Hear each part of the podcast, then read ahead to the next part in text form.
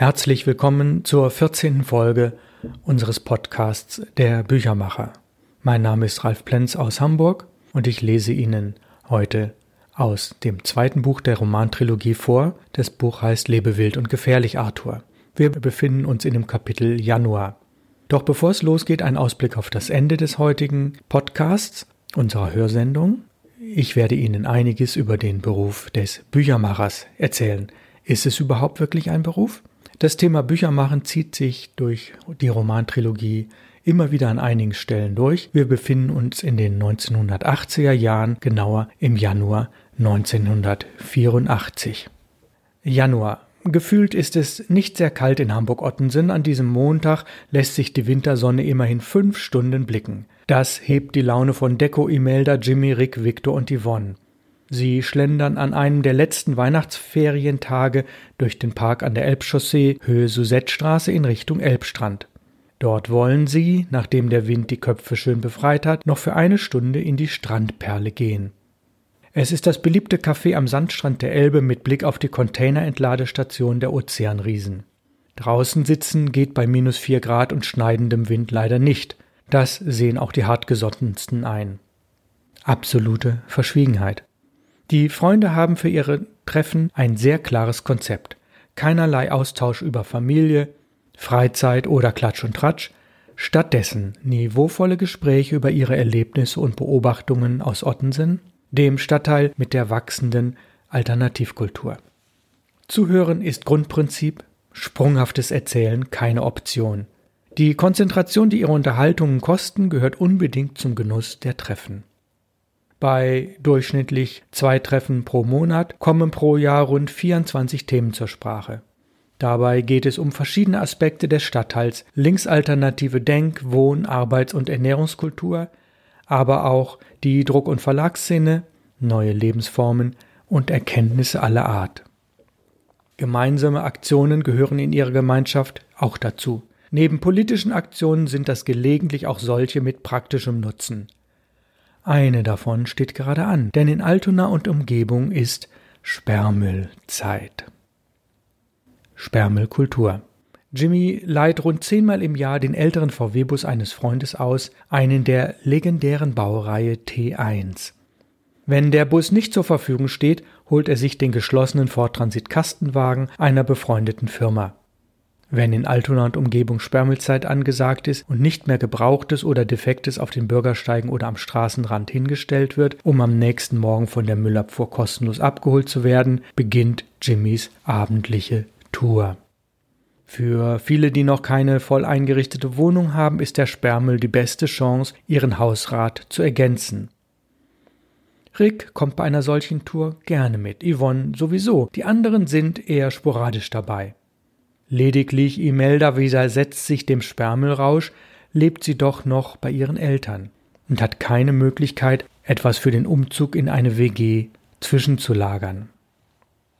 In ganz Ottensen bereichert Sperrmüllkultur die WG-Zimmer. Was man nach einem kostenlosen Neuzugang nicht mehr benötigt oder auf Vorrat mitgenommen hat, wird zum Tausch- und Verschenkobjekt. Die wirklichen Sperrmüllschranzen tauschen oder verkaufen gelegentlich etwas weniger Wertvolles aus dem Bestand, um das Niveau ihrer Sammlung langsam anzuheben.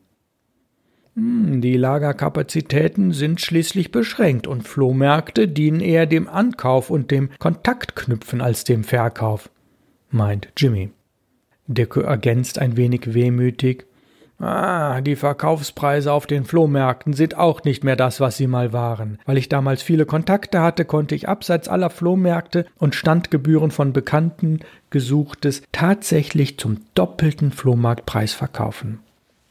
Manchmal sprang nach einem Verkauf mit Anlieferungen noch ein gutes Essen heraus, aber meine aktive Zeit ist ja vorbei, weil mein Rücken mich zu oft quält hat.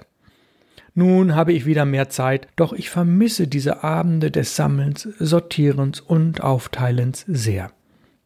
Aber wohin mit den gesammelten Dingen? Für Vorräte braucht man einen eigenen größeren Keller oder Kontakte zu Leuten, die noch Platz in ihrem haben. Jimmy erzählt von einem guten Freund. Glaubt es oder nicht, er hat mindestens 14 Kellerkontakte. Diese vielen Keller sind ein richtiges unterirdisches Lagernetzwerk. Das funktioniert natürlich nur so lange, wie er die Kontakte pflegt. gelegentlich zum Abendessen einlädt oder kleine Geschenke als Ersatz für eine Mietzahlung mitbringt. Eigentlich ist er nicht nur Sachensammler, sondern auch ein geschickter Menschensammler. Natürlich hat er im Laufe der Jahre herausbekommen, welche Keller feucht sind und sich daher nicht für die Aufbewahrung von Papier, Büchern, Lederwaren oder Schuhen eignen. Mittlerweile verfügt er über ganze Sammlungen von Stühlen oder Uhren, wertvollen Elektrogeräten, die er zum Ausschlachten teuer verkaufen könnte, und natürlich über Berge von Büchern, ausnahmslos Hardcover. Ah, die müssen nur lange genug gelagert werden, dann werden die Erstausgaben wirklich wertvoll. Ob einige der Keller wirklich unterirdisch miteinander verbunden sind, habe ich noch nicht herausbekommen. Ich liefere ihm zwar öfter bestellte Dinge an, aber den genauen Standort der Keller habe ich bisher nicht herausgefunden, weil ich alles an der Haustüre abstelle und er die Sachen selbst verstaut. Im Gespräch tauchen bei Jimmy, Deco, Yvonne und den anderen plötzlich Ideen auf, wie man das Tauschen weiter ausdehnen und vielleicht sogar alternativ professionalisieren könnte, ohne dass Geld fließt. Angeblich gibt es in einigen deutschen Gemeinden Tauschringe, die mit Geldformen arbeiten, die weder D-Mark noch andere offizielle Währung sind. Dem müsste man nachgehen. Da wäre zum Beispiel der Tauschring Freising. Das wäre doch ein Traum, den es zu verwirklichen lohnt. Yvonne glaubt fest an die kostenlos Kultur.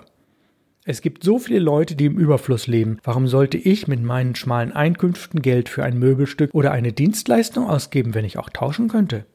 Ich habe viel Erfahrung im Haare schneiden, nähen und vorlesen, kenne mich mit Buchbinderarbeiten aus, meine Kreativität wird oft von vielen gelobt. Wenn ich noch ein Praktikum in einer Tischlerei machen kann, werde ich hinterher sicher in das Renovierungsteam der Große Brunnen WG aufgenommen. Die haben super Kontakte, voll alternativ, ökologisch mehr als wertvoll. Besonders viel Wert legen sie auf das Recyceln von Renovierungsresten und die Geruchsneutralität aller verwendeten Farben. In so einer Wohnung stinkt hinterher wirklich nichts nach Lösungsmitteln. Da geht's mir gleich viel besser, wenn ich nur an dieses Ziel denke. Sogar gegen Schimmelpilz vom Sperrmüll haben die eine gute Idee. Das ist ausbaufähig. Die meisten Männer, die ich kenne, passen nicht zu mir. Oder ich nicht zu ihnen. Je nachdem, wie man das sieht. Ich bin viel unterwegs, vielleicht gefällt das Männern nicht. Und meine Vorliebe für die deutschen Lieder ist auch nicht jedes Manns Sache. Ich mag ja sogar Schlager, obwohl die total out sind. Aber die Kölner Band Bab und ihr Album Von drinnen noch Drusse hat fast schon philosophische Anklänge. Solche Songs sind keine Schlager, auch wenn sie auf Deutsch geschrieben sind. Also, wie sollte der Richtige sein? So ein warmherziger Mann, der mich bewundert, gelegentlich bekocht und mit mir schwimmen ginge. Das wäre toll. Grün sollte er denken und handeln, wenn er dann auch noch ähnliche Filme wie ich mag und das Fernsehprogramm nicht aus prinzipiellen Gründen verabscheut, dann könnte es was mit uns werden.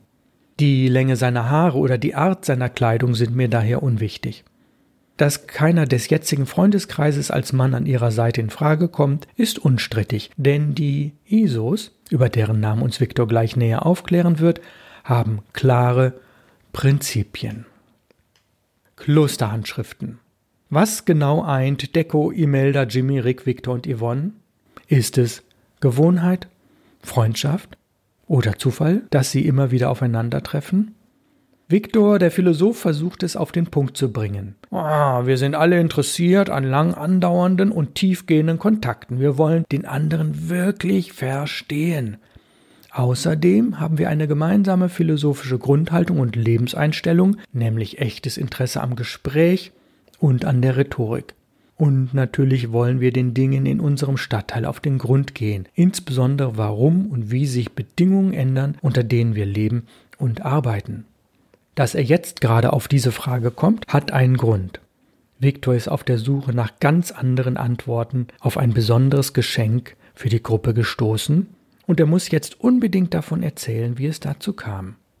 Eigentlich hatte Viktor in einer speziellen Bibliothek zu mittelalterlichen Themen recherchiert. Er wollte der Frage nachgehen, warum sich Handschrift, genauer die Kalligraphie, wie sie auch von Rick gerne betrieben wird, seit Erfindung des Buchdrucks nicht weiterentwickelt hat.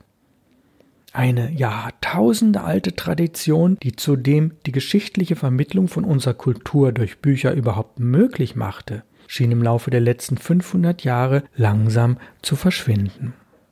Zwar gab es seit kurzem kalligraphisch geschriebene Märchenbücher, aber diese waren durchaus der Kritik ausgesetzt. Ein Buch mit kalligraphischem Text sei widersinnig, wozu habe man schließlich die Satzschrift und Bleibuchstaben erfunden? Doch nur um Handschriften abzulösen. Handschrift sei eine Tradition aus Klostern der Vor-Buchdruck-Ära. Handschrift dauere zu lange und nehme zu viel Platz in Anspruch, sie sei zu individuell, um von allen Lesern leicht und schnell erfasst zu werden. Kalligraphie sei eine Kunstform, aber nicht jeder Betrachter könne mit Kunst etwas anfangen. Soweit seine Zusammenfassung, die Viktor für Imelda in grammatikalisch richtigem Konjunktiv zurechtgelegt hatte. Denn er zitierte ja nur aus verschiedenen Kritikquellen. Fast verlor sich Viktor bei seinen Recherchen in den tausenden Abbildungen von Traktaten, Bibelausgaben, Stundenbüchern und Gesangbüchern der Ära, bevor der Druck mit beweglichen Satzbuchstaben begann. Es stimmt schon, manche Schriften waren sehr künstlerisch und kaum zu entziffern, andere hingegen besser als Satzschrift, konnten sie doch die Betonung des zu Lesenden ein wenig beeinflussen. Über mehrere Jahrhunderte seit Beginn der Bleisatz-Ära hatten eine Handschrift nur eine Bedeutung in privater Korrespondenz und in Urkunden. In Büchern kam Handschrift bis auf Elemente in Stahlstichen nicht mehr vor. Victor fand jedoch heraus, dass dies technische Ursachen hatte. Diese Handschrift hätten in Form eines Klischees reproduziert werden müssen, was erst nach 1850 technisch möglich war. Nachdem der Offsetdruck etwa ab 1960 die marktbeherrschende Drucktechnik wurde, konnte man auch Handschriften sehr leicht und preiswert reproduzieren und hätte sie in Buchform einsetzen können. Das geschah jedoch nur relativ selten, beispielsweise gelegentlich bei Kinderbüchern. Tatsächlich nimmt Handschrift relativ viel Platz ein. Wenn eine Seite mit Handschrift gut lesbar sein soll, passen darauf weniger als 1000 Zeichen Text, während eine gesetzte Seite bis zu 3000 Zeichen in lesefreundlicher Größe beinhalten kann. Viktor ließ die Recherche nach diesem kalligraphischen Thema nach einigen Wochen fallen. Allerdings hatte sie einen großartigen Nebeneffekt. Während er in der Bibliothek die alten Schrift betrachtete, analysierten seine Gedanken diverse Möglichkeiten, für ihre Gruppe den passenden Namen zu finden. Viktor hatte zunächst an die Philosophisten gedacht, verwarf den Namen aber gleich wieder, stolperte über die Sophisten und blieb dann bei einem der Lehrer von Aristoteles hängen. Isokrates, ein Sophist. Mit ihm setzte sich Platon um 400 vor Christus stark auseinander, später schöpfte Aristoteles aus den Quellen dieses begnadeten Redners und Gründers einer bekannten Athener Rhetorikschule. Weil man Isokrates als wahren Vater der humanistischen Bildung bezeichnen kann, stellte Viktor den Freunden jetzt Isokratiker als Gruppennamen vor. Dies sei nicht streng programmatisch zu sehen, sondern eher symbolhaft. Die Freunde stimmten geschlossen dafür. Dass sie sich scherzhaft die Isos nennen, sorgt für zusätzliches Einverständnis in der Gruppe, denn isoliert waren sie nie, im Gegenteil. Dank ihrer jeweiligen Eigenschaften und der zugrunde liegenden Neugier waren sie in Hamburg immer sehr gut vernetzt. Und da Sie gerade dabei sind, bekräftigen Sie nochmals das Grundprinzip der Isokratiker. Privates und familiäres ist in diesem Kreis völlig auszublenden, auch wenn sich gelegentlich zwei oder drei Isokratiker zu einem anderen Vorhaben treffen. Versprochen. Dass dadurch auch Liebesbeziehungen unter den Isos ausgeschlossen sind, versteht sich von selbst.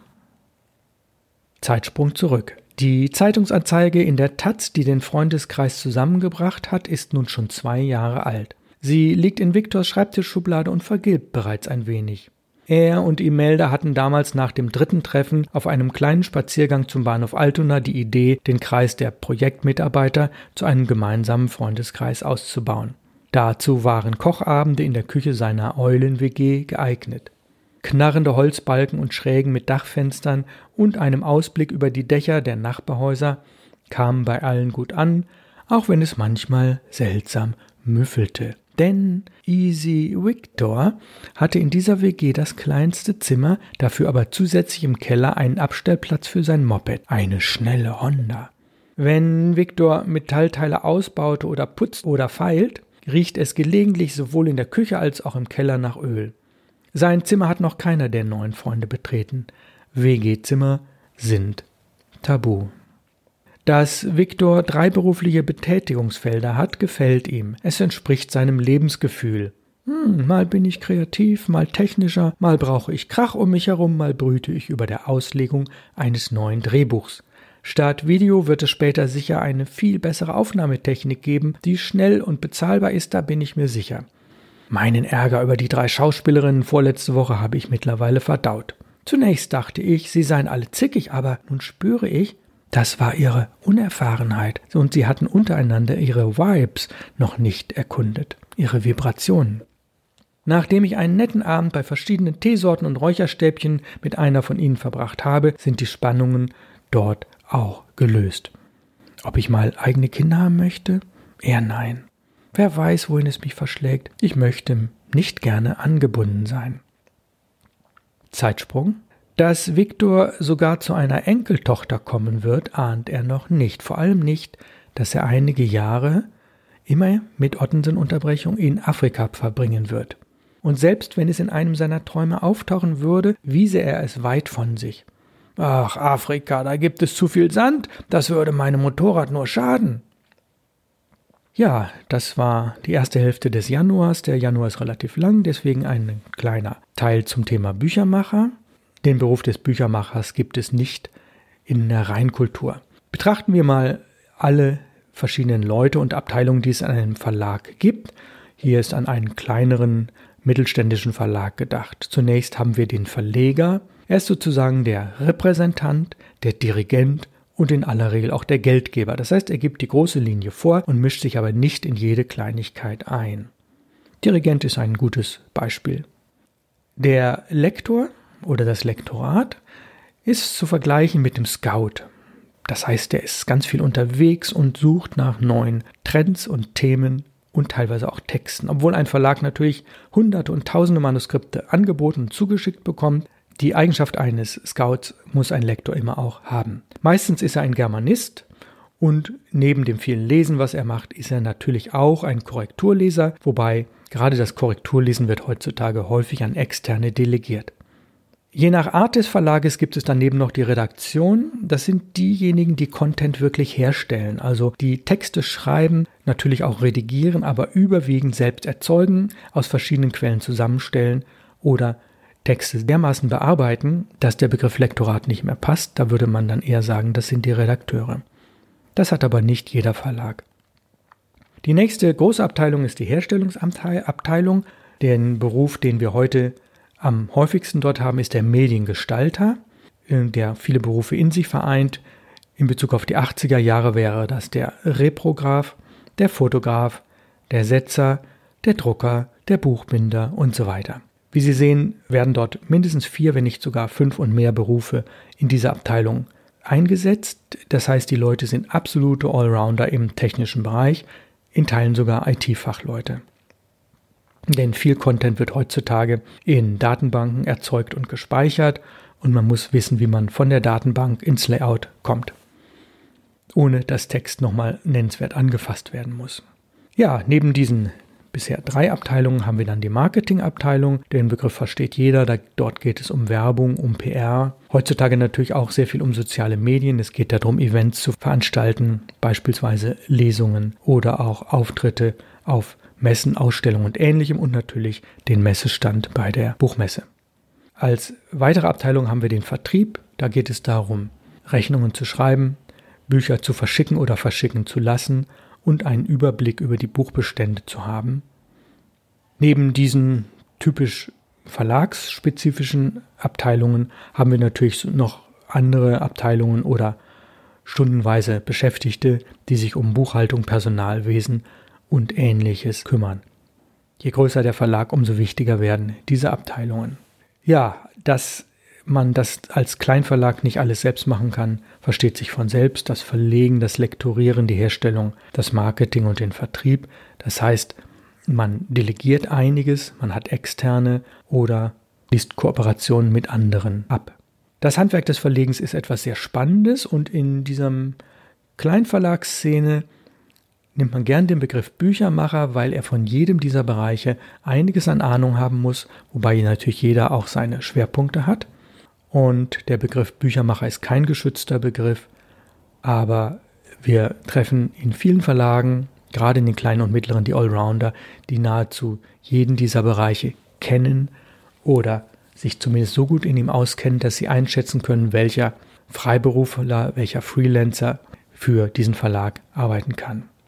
Unser Podcast heißt Der Büchermacher, weil es in den drei Romanen, die ich geschrieben habe, in der Großstadtoase, um das Thema Publishing geht, um das Thema Druck und Weiterverarbeitung, um das Büchermachen und natürlich geht es um das Thema Freundschaft. Und stellen Sie sich vor, ein Verlag hätte keinen Freundeskreis um sich herum, Verlegerinnen oder Verleger wären isoliert. Das kann man sich eigentlich gar nicht vorstellen, denn sie sind Mitwirkende unserer Kulturlandschaft.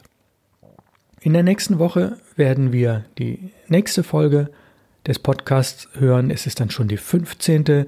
und wir beschäftigen uns dann weiterhin mit dem Januar. Das Jahr startet in der kalten Jahreszeit und hat gewisse Höhepunkte. Wie Sie wissen, hat Band 2 wesentlich mehr romanhafte Teile und kaum sachliche, während in Band 3 dann die Dramaturgie heftig anzieht und wir uns mit dem Psychogramm dieser sechs Freunde beschäftigen. Doch dazu müssen wir noch einige Wochen warten. Wir schließen den heutigen Podcast, indem ich Sie herzlich aus Hamburg grüße. Wenn Sie eine ältere Folge noch nachhören wollen, auf der Website www.input-verlag.de können Sie das jederzeit tun.